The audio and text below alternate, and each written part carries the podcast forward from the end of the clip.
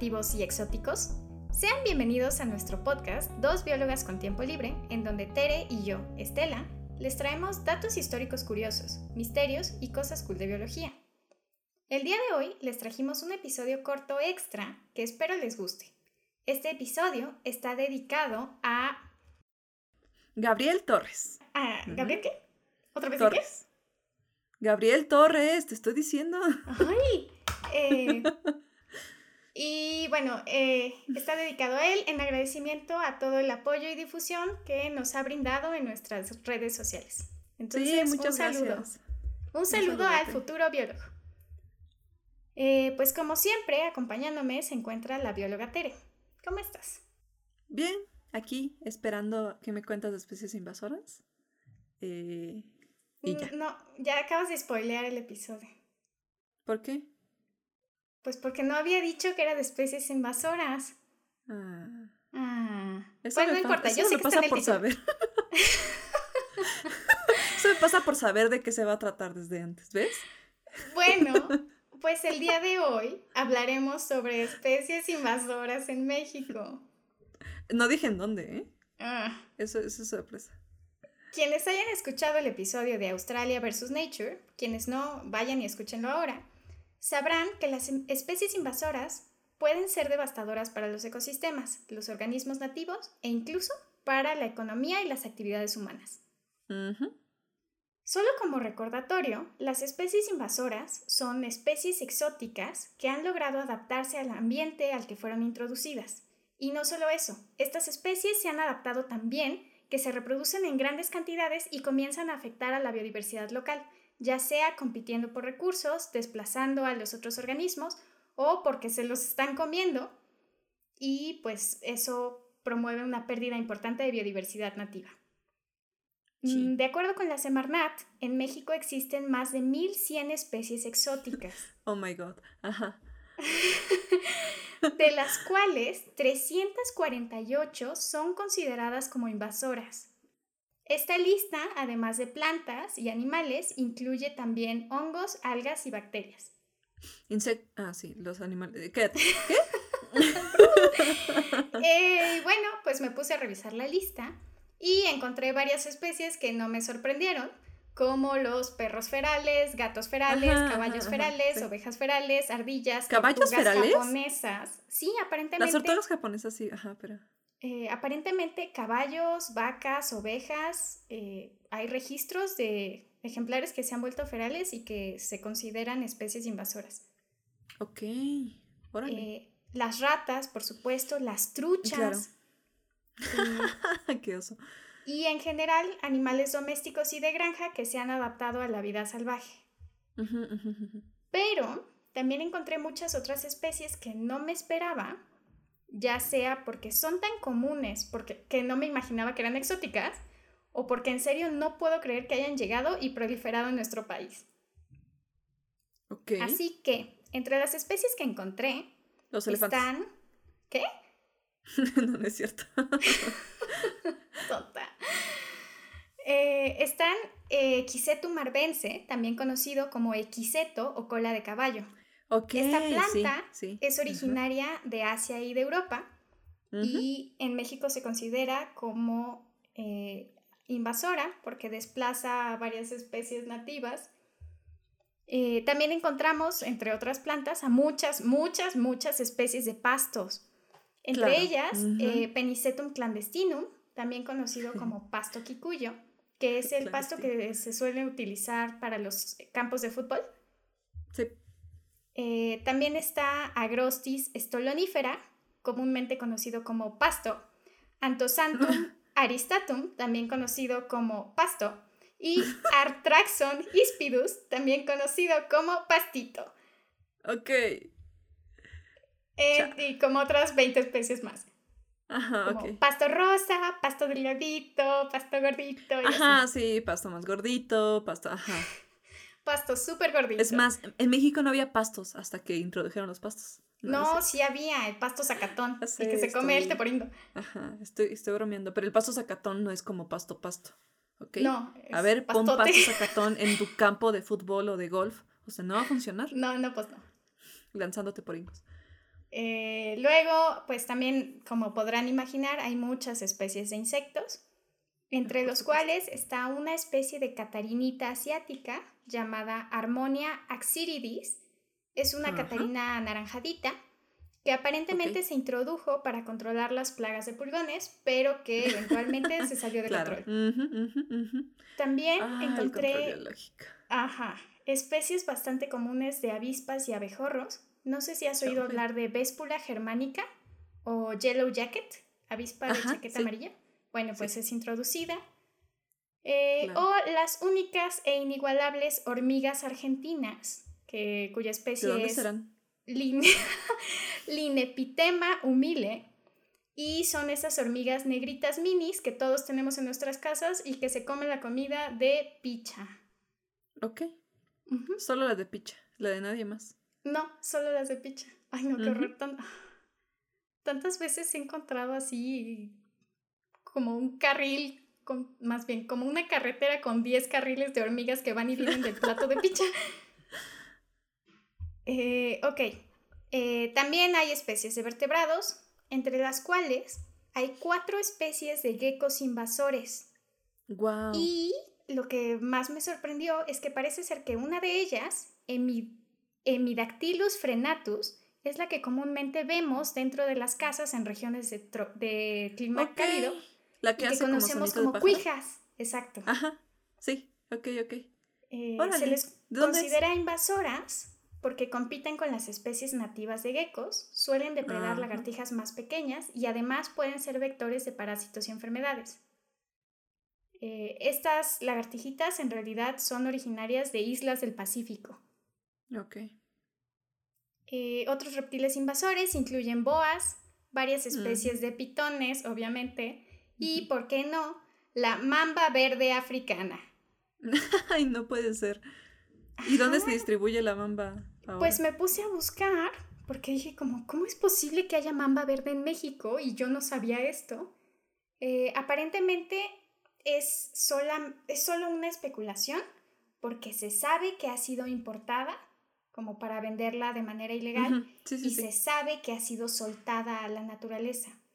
Pero cuando te metes a la ficha oficial de la, o sea, al registro de la Semarnat, nada más dice exótica con presencia indeterminada. Pero como las condiciones ambientales son muy parecidas a las condiciones de su hábitat natural, se cree que perfectamente podría sobrevivir en la naturaleza y por eso se considera que es una especie exótica e invasora. Chonfle. Oh, sí. Ok. Eh, pues y bueno, hay muchas, muchas especies más, pero si quieren más información, los invito a consultar la lista de la Semarnat que les voy a dejar en las referencias de este episodio. Bueno, este episodio se acabó, sale. Ah, hay muchas especies muy interesantes, muchas de ellas me gustaría platicarles, pero el día de ah, hoy el, solo... el perico de Blan, ¿no? El ah, perico algo. Teresa, no te adelantes, no te adelantes. Ay, perdón, perdón, perdón, perdón. Eh, pero bueno, les voy a mencionar algunos ejemplos que me parecieron curiosos, eh, importantes o interesantes. El primero de ellos es Batrachochitrium dendrobatidis. Ay, en este capítulo son muchos nombres científicos. Ok. Eh, esta especie es una especie de hongo que es responsable de la quitridiomicosis de los anfibios. Este hongo puede provocarles úlceras y otras lesiones en la piel y frecuentemente causa la muerte tanto de ranas como de salamandras. Se cree que este hongo proviene de África y aunque no se sabe con exactitud cuándo llegó a México, se tiene evidencia de que se diseminó durante las décadas de 1970 y 1980. Actualmente, el hongo ha sido encontrado en al menos 13 estados de la República y el daño a los anfibios es particularmente preocupante en el centro y sur del país. Eh, de hecho, este es el hongo responsable de la disminución drástica, de la pérdida drástica de especies de anfibios.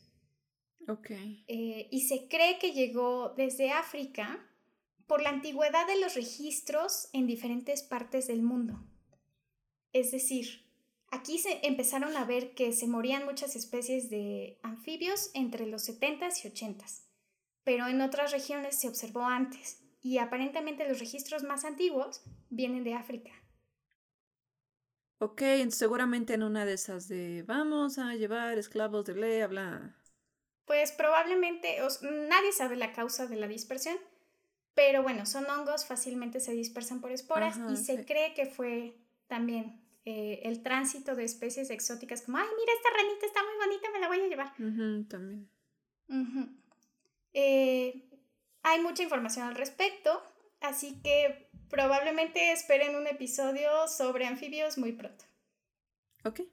Eh, otra especie invasora de gran importancia en México es Eicornia crassipes, también conocida como lirio acuático.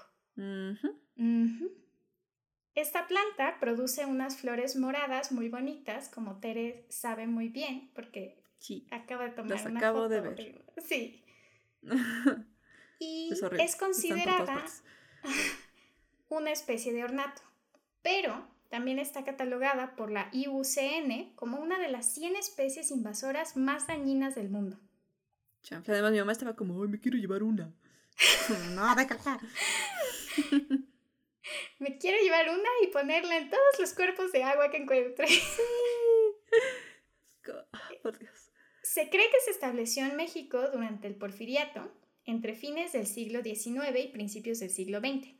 Esto porque los códices y catálogos de plantas anteriores a estas fechas no mencionaban la existencia del lirio acuático en México. Y por otro lado, porque se tiene un registro de que en 1898 el entonces secretario de Fomento ordenó la introducción del lirio acuático en los canales de Xochimilco. Ya sabes, para que se viera bonito. Ah. Pero el gusto no les duró mucho porque para la primera década de 1900 había tanto lirio que ya no se podía navegar en los canales. y es que el lirio acuático es completamente de vida libre, eh, me refiero a que flota. Entonces se puede dispersar muy fácilmente, además de que depende mucho más de la reproducción asexual que de la reproducción sexual. Ok. Si lo partes en cachitos, Sí, en cachitos, pues, ajá, si se va rompiendo de manera mecánica, pues ya tienes tres plantas y así subsecuentemente. Y bueno, entre los problemas que causa, además de estorbar la navegación, es que obstruye la luz y mata todo lo que vive abajo. Claro. La buena noticia es que esta planta solo prolifera de manera excesiva en cuerpos de agua eutrofizados. La mala noticia. Ajá, no suena muy buena noticia, pero bueno. Es que en México, es muy pues el manejo de residuos es muy malo y hay muchos cuerpos de agua dulce que están en esta situación. Pero, pero no todo es tan malo, porque eh, se ha demostrado que el lirio acuático es capaz de absorber metales pesados y otros contaminantes, por lo que se ha comenzado a usarlo eh, como para limpiar cuerpos de agua dulce y también para hacer biocombustible. Ok. Ajá, así que no está tan mal. Mm, sí, supongo. Supongo. Eh, y ya, y como dato curioso, esta planta es originaria de la cuenca del Amazonas. Tampoco se sabía de dónde venía, pero los científicos lo infieren a partir de dos detalles muy interesantes. Uno es que esta especie presenta heterostilia. Y por heterostilia me refiero a que las flores tienen morfologías diferentes a pesar de ser la misma especie. En este caso son tristílicas, entonces presentan tres morfos. Pero los tres morfos solo se encuentran en la cuenca del Amazonas. En otras regiones del mundo, creo que solo son dos los morfos que están presentes. Y el segundo dato es que solo en la cuenca del Amazonas hay una abeja chistosa que parece ser el polinizador específico de esta especie. Entonces, eso me pareció súper interesante. O sea, cómo realmente no sabemos de dónde viene, pero podemos inferirlo a partir de este tipo de evidencias. Eh, y bueno, ah, no, todavía me faltan dos ejemplos. Bueno, me voy rápido. Eh, el tercer ejemplo es Terois antenata, comúnmente conocido como el pez león. Este es un ejemplo muy conocido. Mm, claro, sí, sí, sí.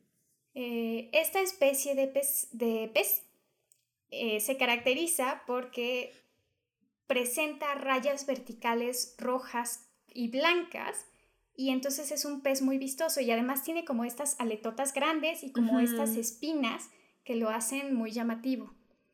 Es originario del Océano Pacífico, Sur e Índico, pero actualmente lo podemos encontrar en el Golfo de México y el Caribe e incluso se considera que se ha ido expandiendo hacia las aguas de, Sudamérica. Uf. Oh, sí. El primer avistamiento de pez león en aguas del continente americano ocurrió en 1985 cerca de Florida. Se cree que pudo haber escapado de un acuario en Florida o bien que alguien lo compró y después ya no lo quiso y entonces lo soltó en el mar. El chiste es que hoy en día es tan común que si te vas a bucear a Veracruz o a Cozumel, ves por lo menos uno en cada inmersión. Y es que el pez león tiene todo para ser la especie invasora perfecta. Uno, es venenoso. Dos, no tiene depredadores naturales en el Caribe. Tres, es un voraz depredador de especies más pequeñas. Y cuatro, y más importante, se reproduce de manera estúpidamente excesiva. Ok. Estos peces pueden liberar miles de huevecillos cada semana, los cuales viajan a la deriva en aguas abiertas, lo que a su vez permite que colonicen nuevas zonas. Ups. Ok, sí. Entonces, la conclusión de esto es. Va a dominar el mundo. es prácticamente, o sea, se considera que es imposible erradicar al pez león de su nuevo hábitat. O sea, vamos a tener que vivir con el punto. Pero lo que sí podemos hacer es tratar de controlar su densidad poblacional. Así que... ¿Se puede comer? Eh, ajá. Los guías e instructores de buceo tienen la indicación de capturar y extraer cualquier pez león que se encuentren e incluso se invita a los buzos experimentados a que, también lo hagan. Experimentados porque como es venenoso, no se recomienda que solo llegues y como, ay, mira. Ay, hola, tengo un snorkel, tocar. Eh, y en varias regiones, como dices, se ha incluido al pez león como un platillo en los restaurantes. Ok. Comenta si has comido pez león. Ahora hay que comer pez león. así, en lugar de comer pulpo, calamar, comer pez león. ¿Lo has probado? No. Yo tampoco. Suena muy exótico. Ajá, suena como pez globo y que vamos a morir, pero no lo sé. No lo sé, habría que investigarlo. Y por último, les traigo un ejemplo que considero bastante tierno, que es Miopsita monacus o la cotorra argentina. Bueno, pues esta cotorra es una de las especies de loros que más se ha dispersado por el mundo. Es originaria de Sudamérica, como pueden imaginar. No, ¿tú crees? Pero desde 1999 la podemos encontrar en México. También se ha dispersado a Estados Unidos, Canadá, e incluso Europa y Japón. Es común observarlas al sur y al oriente de la Ciudad de México, por si les interesa saber. El problema principal con estos cotorritos son los daños económicos que causan. Viven en grupos desde dos. ¿Se roban el dinero? Sí.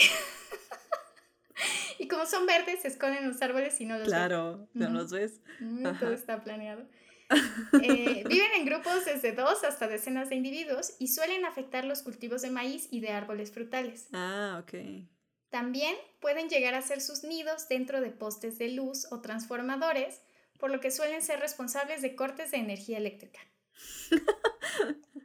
okay. Inicialmente, como son aves agresivas y ruidosas, se pensaba que eso podía afectar y desplazar a especies de aves nativas.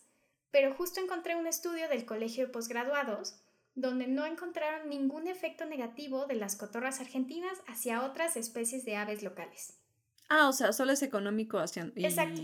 la o sea, solo es hacia los humanos. Es que la cotorra, las cotorras argentinas son ruidosas y castrocitas y se comen nuestros cultivos, pero nos merecemos eso por ser personas irresponsables que abandonamos a nuestras mascotas sin pensar en las Es como el karma de la invasión.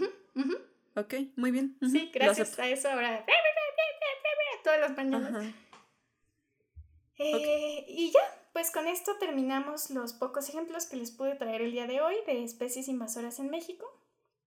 Eh, como reflexión final, pues me gustaría hacer hincapié en la importancia que tiene eh, estudiar o saber o ser conscientes de el hábitat de las especies y de que no simplemente podemos andar liberando a nuestras mascotas o a los animales que nos encontremos en cualquier lugar, porque eso a la larga puede causar un desastre ecológico. Y traigo varios ejemplos. Uno de ellos es que recientemente el gobierno, no recuerdo si fue de Nuevo León o de Tamaulipas, decidió liberar miles de tilapias en un lago eh, con la creencia de que ayudarían al ecosistema, pero resulta que las tilapias son africanas y que son voraces depredadoras. Sí, entonces, y caput. Ajá, entonces ahorita las tilapias no son una especie Porque además decían, ¿no? Es como, ay, pues ponemos tilapias y además tenemos comida y salvamos al ecosistema. Y es como, ¿quién fue el idiota ecólogo que decidió que eso era una, una, buena idea? O sea, tenía que haber una persona que dijo, esto fue una buena propuesta. No, y bueno, también esta es una crítica a aquellas personas que en un acto de buena voluntad rescatan animales silvestres, ¿no? Llámese aves, cocodrilos, boas, y tienen a bien liberarlos en el primer hábitat que se les pone enfrente, sin tomar en cuenta el riesgo que tiene el animal que está siendo liberado, porque lo más probable es que no sobreviva, y el riesgo que tiene el ecosistema, porque si sobrevive y se adapta, puede llevarse al traste todo, ¿no? Entonces, pues para eso están los biólogos, para eso están los ecólogos. y sí, no, o sea, hay que salvar a los animales que son... Ay, pinche acaba de hacer... Eh, hay que salvar a los animales que son traídos aquí de manera ilegal, o sea, pero no es nada más cuestión de liberarlos donde sea, ¿no? Hay que tener un poco de... Ajá. No, un poco de conciencia y un poco de, de, preparación para saber qué es lo mejor para una especie. Y sobre todo no consuman, no consuman... O sea, obviamente no consuman especies si no sabes si vienen de comercio legal o ilegal. E incluso si vienen de comercio legal, si en serio no saben cómo cuidar una especie diferente a las comunes, no la adquieren. No necesitan una serpiente, no necesitan una lagartija de bla, no necesitan tortugas. Si quieren una mascota y están dispuestos a cuidar de ella, pueden adquirir un gato con la responsabilidad de lo que es un gato, un perro con la responsabilidad de que es un perro. Si no van a tomar la responsabilidad de cuidar de una mascota, no la, no la busquen. No se trata de estoy solito y quiero una mascota, no. Se trata de estás adquiriendo la responsabilidad de un animalito. Y aún más si es un animalito fuera de lo que conocemos como domesticado, ¿no? Entonces, no, no porque el vecino tiene una serpiente y es cool, yo quiero una. No. Y ser cool. Y también si tienen primos, si tienen eh, hermanitos pequeños, primos pequeños, sobrinos, eh, no, no les incentiven también. O sea, enséñenles que no pueden adquirir cualquier mascota solo porque sí. Es una gran responsabilidad. Así es. Y también va para plantas, ¿no? Porque siempre nos olvidamos de las plantas. Tampoco consuman plantas de origen dudoso, no compren peyote porque quién sabe si lo están extrayendo realmente de su hábitat natural. También todo se va para abajo. Adopten de centros donde saben que es, de, que es de invernadero, que está... Exacto, o sea que está certificado y todo y también a conciencia, ¿no? O sea, una planta se les muere, como, ay, se murió, bueno, bla. No, o sea, también es una responsabilidad. Exacto. Exacto. Y como pueden ver, o sea, hasta las, los pequeños organismos, hasta las bacterias, los hongos, las algas, pueden llegar a ser especies invasoras de importancia, de gran importancia. Entonces, pues sean conscientes y tengan cuidado. Y bueno, con esta reflexión terminamos el episodio corto del día de hoy. ¿Qué te pareció? Muy bien, sobre todo la regañiza al final. Ok, creo que fue un poco rápido, pero pues creo que era mucha información para sí, un episodio no, corto, bien, pero bueno. y pues ahora sí, la próxima semana arrancamos con la segunda temporada de Dos Biólogas con Tiempo Libre, así que estén preparados para el nuevo contenido que tenemos para ustedes. También si hay algún tema que se les ocurre, que digan, ah, este tema estaría cool que lo trataran y da para, para un episodio largo, eh, lo podemos incluir sí, eh, propónganlo. En, algún... Entonces, si tienen temas que, quieran proponer, también escríbanos por mensaje o por comentario. Mm, si tienen alguna propuesta, también lo podemos elegir luego como más episodios cortos, dependiendo de la dinámica. Entonces, bla. Sí. Y recuerden que nos pueden seguir en nuestras redes sociales. Nos encuentran como dos biólogas guion bajo pod en Instagram y dos biólogas podcast en Facebook. También no olviden darle follow en cualquier plataforma que nos estén escuchando. Así es. Y para terminar, recuerden que nada en la biología tiene sentido si no te quedas sin energía eléctrica porque un cotorrito exótico hizo su nido en un transformador. Es el karma, es el nos merecemos todo eso. Sí, sí, sí, sí. Ni modo. Y más como vuelan todos juntitos y es como... Ay, muy bien. Bueno, adiós. Bueno, bye.